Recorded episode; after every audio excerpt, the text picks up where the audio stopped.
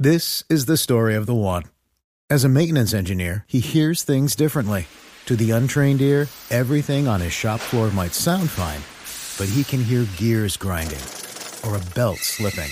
So he steps in to fix the problem at hand before it gets out of hand. And he knows Granger's got the right product he needs to get the job done, which is music to his ears. Call, clickgranger.com, or just stop by. Granger, for the ones who get it done. Aquí está el análisis, el radar en Blue Radio. Si usted es un observador desprevenido, seguramente no tendrá tan claro por qué Venezuela ha llegado a la crisis en la que se encuentra actualmente.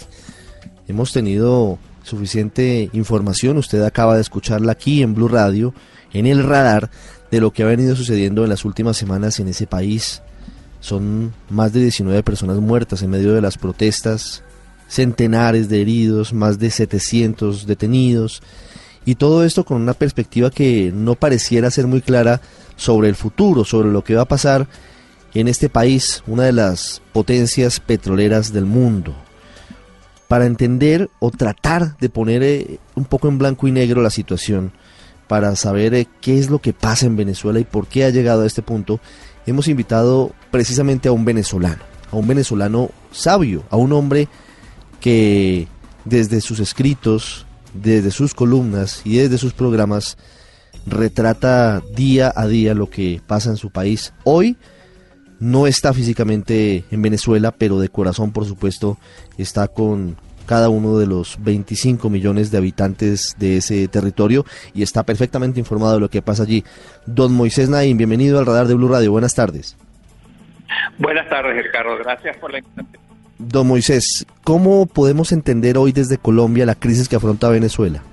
Es una crisis donde un líder carismático que engañó al pueblo eh, puso en práctica muy malas ideas, ideas que habían sido probadas en otras partes, me refiero a políticas públicas, a políticas económicas, a maneras de hacer política que han sido probadas una y otra vez en diferentes partes del mundo y siempre fracasan. Y sin embargo, él decidió ir adelante con esta idea eh, y hoy en día tenemos el resultado de lo que son uh, el, modelo de país que imaginó Hugo Chávez. ¿Cuáles son esas políticas que eran fracasadas, que se veía que no habían funcionado en otras partes del mundo, que intenta implantar Hugo Chávez en Venezuela? Por favor, contémosle a los oyentes.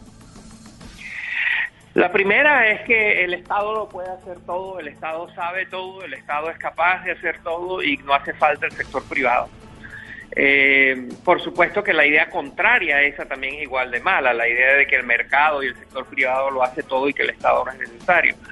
Es la búsqueda, los países exitosos del mundo son los que han encontrado un punto medio entre el mercado y el Estado. Pero él no, él, decidió que el Estado lo tenía que hacer todo.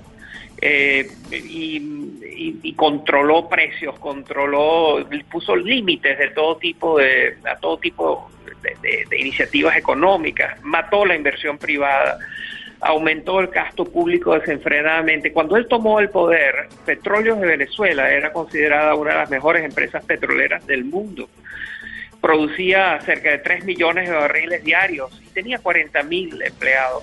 Hoy en día produce uno y, pico millones de barriles diarios y tiene 140 mil empleados. Eh, y es una catástrofe eh, de productividad, de falta de mantenimiento, de accidentes industriales, de falta de producción eh, y de incapacidad y de corrupción sobre todo. Entonces, esa idea de que, de que el Estado lo puede todo y que todo lo, lo controla él y lo centraliza él es, es una muy mala idea. La otra mala idea que él le trajo al país es la idea de la división política, la idea de que hay que profundizar las divisiones eh, eh, que hay en la sociedad. En toda sociedad hay divisiones y hay líderes que las tratan de eliminar y hay líderes que las profundizan. Él fue un líder que profundizó los odios, las fragmentaciones, la división entre los venezolanos. Eh, y, hoy pagamos las consecuencias de esto. Mucho de lo que estamos viendo en las calles de Venezuela hoy en día, esa tragedia que estamos viendo, es producto de las ideas de Hugo Chávez que logró imponerle a un país que creyó en él y que Hugo Chávez engañó y que luego Nicolás Maduro simplemente ha seguido. Nicolás Maduro no ha cambiado en nada las ideas de, Hugo Chávez. Don Moisés, ¿por qué llega Hugo Chávez al poder en Venezuela? Un poco haciendo memoria, ¿por qué se produce ese cambio profundo en las costumbres políticas venezolanas a finales de los 90? Porque había una gran desilusión con los partidos políticos eh, existentes y que siempre estuvieron en el poder. había dos grandes partidos eh, que se alternaban en el poder, la gente estaba desilusionada de esos partidos, eh, había mucha pobreza, había corrupción.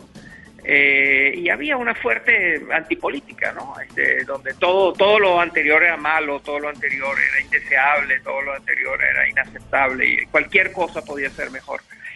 Esa es una idea muy peligrosa en política ¿no? y en un país. Eh, hay, la idea de que eh, en Venezuela había una desigualdad muy grande, y por supuesto que la había, pero en Colombia había más desigualdad en esos momentos, en Brasil, en Chile había mucha desigualdad, más que en Venezuela. Venezuela no era un país particularmente eh, entre los más desiguales de América Latina, ¿no? Y sin embargo, no, no apareció alguien como Hugo Chávez en esos países que acabo de mencionar que son más desiguales, donde había más pobreza, donde había más corrupción. O sea que en Venezuela hubo muchas cosas. Una muy importante fue la caída de los precios del petróleo. Eh, que obligaron a los gobiernos, a quien quiera que hubiera estado en el gobierno, los obligaron a hacer recortes en el gasto público. Y un país acostumbrado a vivir del gasto público nunca le perdonó a los partidos políticos que este, dejaran de dar los subsidios y, y los apoyos eh, que, salían del gasto público producido por la venta de petróleo. Cuando la venta de petróleo ya no alcanzó, pues los partidos políticos pagaron las consecuencias y la verdad es que con razón, ¿no? Porque fueron partidos indiferentes, indolentes y que no, no supieron ajustarse a la realidad. La presencia de, de, la izquierda en Venezuela siempre fue muy fuerte o, o no tanto. Se lo pregunto porque a quienes hoy están en el poder, hace 20 o 30 años eh, pues eran ya reconocidos militantes de entre otros el Partido Comunista de Venezuela como Jorge Rodríguez, actual alcalde metropolitano de la ciudad de Caracas, o el mismo responsable de, de tantas carteras en, en, Venezuela, Freddy Bernal, por ejemplo, antiguos hombres de la izquierda que parecieran haber eh, logrado con Hugo Chávez la llegada al poder a través de, lo que era una esperanza de cambio. Pues no, no es cierta esa interpretación. El gobierno de Venezuela, el gobierno de Chávez, no fue eh, particularmente un gobierno que reclutó gente de la izquierda en Venezuela. El gobierno de Chávez es un gobierno de militares. Hubo el señor Bernal, Freddy Bernal, a que tú mencionas, es un militar. Eh, todos los ministros, eh, todos los líderes que rodean a Hugo Chávez y que ahora rodean a Maduro son esencialmente militares. La izquierda en Venezuela eh, tuvo dos características. Primero estuvo en el poder. Tanto Acción Democrática como, como tomaban iniciativas, eran partidos, Acción Democrática era un partido socialdemócrata.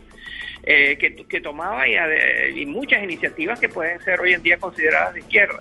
La izquierda en Venezuela fue primero derrotada militarmente, era una izquierda financiada y entrenada y apoyada por Fidel Castro, por la fuga de Castro, y las Fuerzas Armadas de Venezuela derrotaron militarmente. Y después fue sistemáticamente derrotada en las, uh, en las elecciones. Pero el hecho más notable, notorio, importante, es que los grandes líderes de la izquierda históricos, los líderes históricos, la izquierda de Venezuela, están todos en contra de Hugo Chávez. Son muy, muy pocos los representantes de la izquierda del pasado, de la izquierda venezolana, eh, que, apoyan a Hugo Chávez o Nicolás Maduro. La mayoría de ellos están en la oposición. Las grandes universidades nacionales, que siempre fueron bastiones de la izquierda, la Universidad Central de Venezuela, la Universidad de los Andes, la Universidad del Zulia, de Oriente, esos fueron centros controlados y dominados por la izquierda donde hay una fuerte presencia de, personas con, ideología de izquierda. Y sin embargo, todas esas universidades, toda la, intelectualidad, todos los profesores han estado en contra de Hugo Chávez y sus ideas y ahora contra Nicolás Maduro. La situación pareciera haberse complicado en Venezuela, aunque ha sido un proceso paulatino desde la llegada de Hugo Chávez al poder con la llegada de Nicolás Maduro, que ya cumple cuatro años en Miraflores después de la muerte de Hugo Chávez. Hoy, ¿cuáles son los detonantes de, de esta crisis que afronta Venezuela? Es decir, las protestas, los disturbios, lo que se ha hecho desde la sociedad civil como un llamado para que desde las calles se esté pidiendo por un cambio, por elecciones, por libertades. ¿Por qué llegamos a esto? Por el hambre, por la falta de medicina, por los asesinatos, por la inseguridad, por la inflación, por el desempleo. Venezuela es un país fallido, Venezuela es un país donde no funcionan ciertas cosas básicas que debería hacer el Estado es irónico que un gobierno que creyó tanto que el Estado podía hacer todo, deja delegado un Estado que no puede hacer nada, que no puede dar seguridad ciudadana, que no puede dar medicinas, que no puede traer comida al país, que no puede alimentar a la gente, a los niños, eh, manejar hospitales, cosas básicas que debería hacer el Estado, este, el Estado venezolano actual no las sabe, no las puede hacer, a pesar de que gasta dispendiosamente todos los recursos de los venezolanos. Eh, nos acabamos de enterar que Nicolás Maduro le regaló 500 mil dólares, medio millón de dólares a Donald Trump para celebrar eh, las festividades eh, con motivo de su toma de posesión. Eso ocurre al mismo tiempo que en los hospitales no hay medicinas para los niños. Entonces, esa, esa, esa realidad tiene harta al país este es el país que tiene la inflación más alta del mundo, los índices de homicidio más altos del mundo eh, y, la, pobreza en estos momentos eh, es también la más alta de América Latina. Tiene los niveles de ingresos más bajos de América Latina. El ingreso, el salario mínimo de Venezuela hoy en día está es el más bajo de América Latina, está por debajo que el de Haití. Y eso frente a un país que, que tiene las reservas petroleras más grandes del mundo, las reservas de oro las segundas más grandes del mundo, que tiene minerales, que tiene de todo, es realmente criminal haber destruido el país de esta manera. ¿Cuál es la salida hoy, señor Naim? ¿Cuál puede ser la siguiente determinación que podría llevar a algún tipo de soluciones que no van a ser mágicas, pero que deben emprenderse para empezar a, enderezar el rumbo de Venezuela? Una cosa es lo que yo deseo y otra cosa es lo que yo creo que va a pasar. Lo que yo deseo es que este gobierno, que es un gobierno claramente criminal, lleno de narcotraficantes, es un gobierno militar, abusivo, ah, antidemocrático, debe salir. Este, la gente a cargo de este gobierno eh, debe dejar el poder.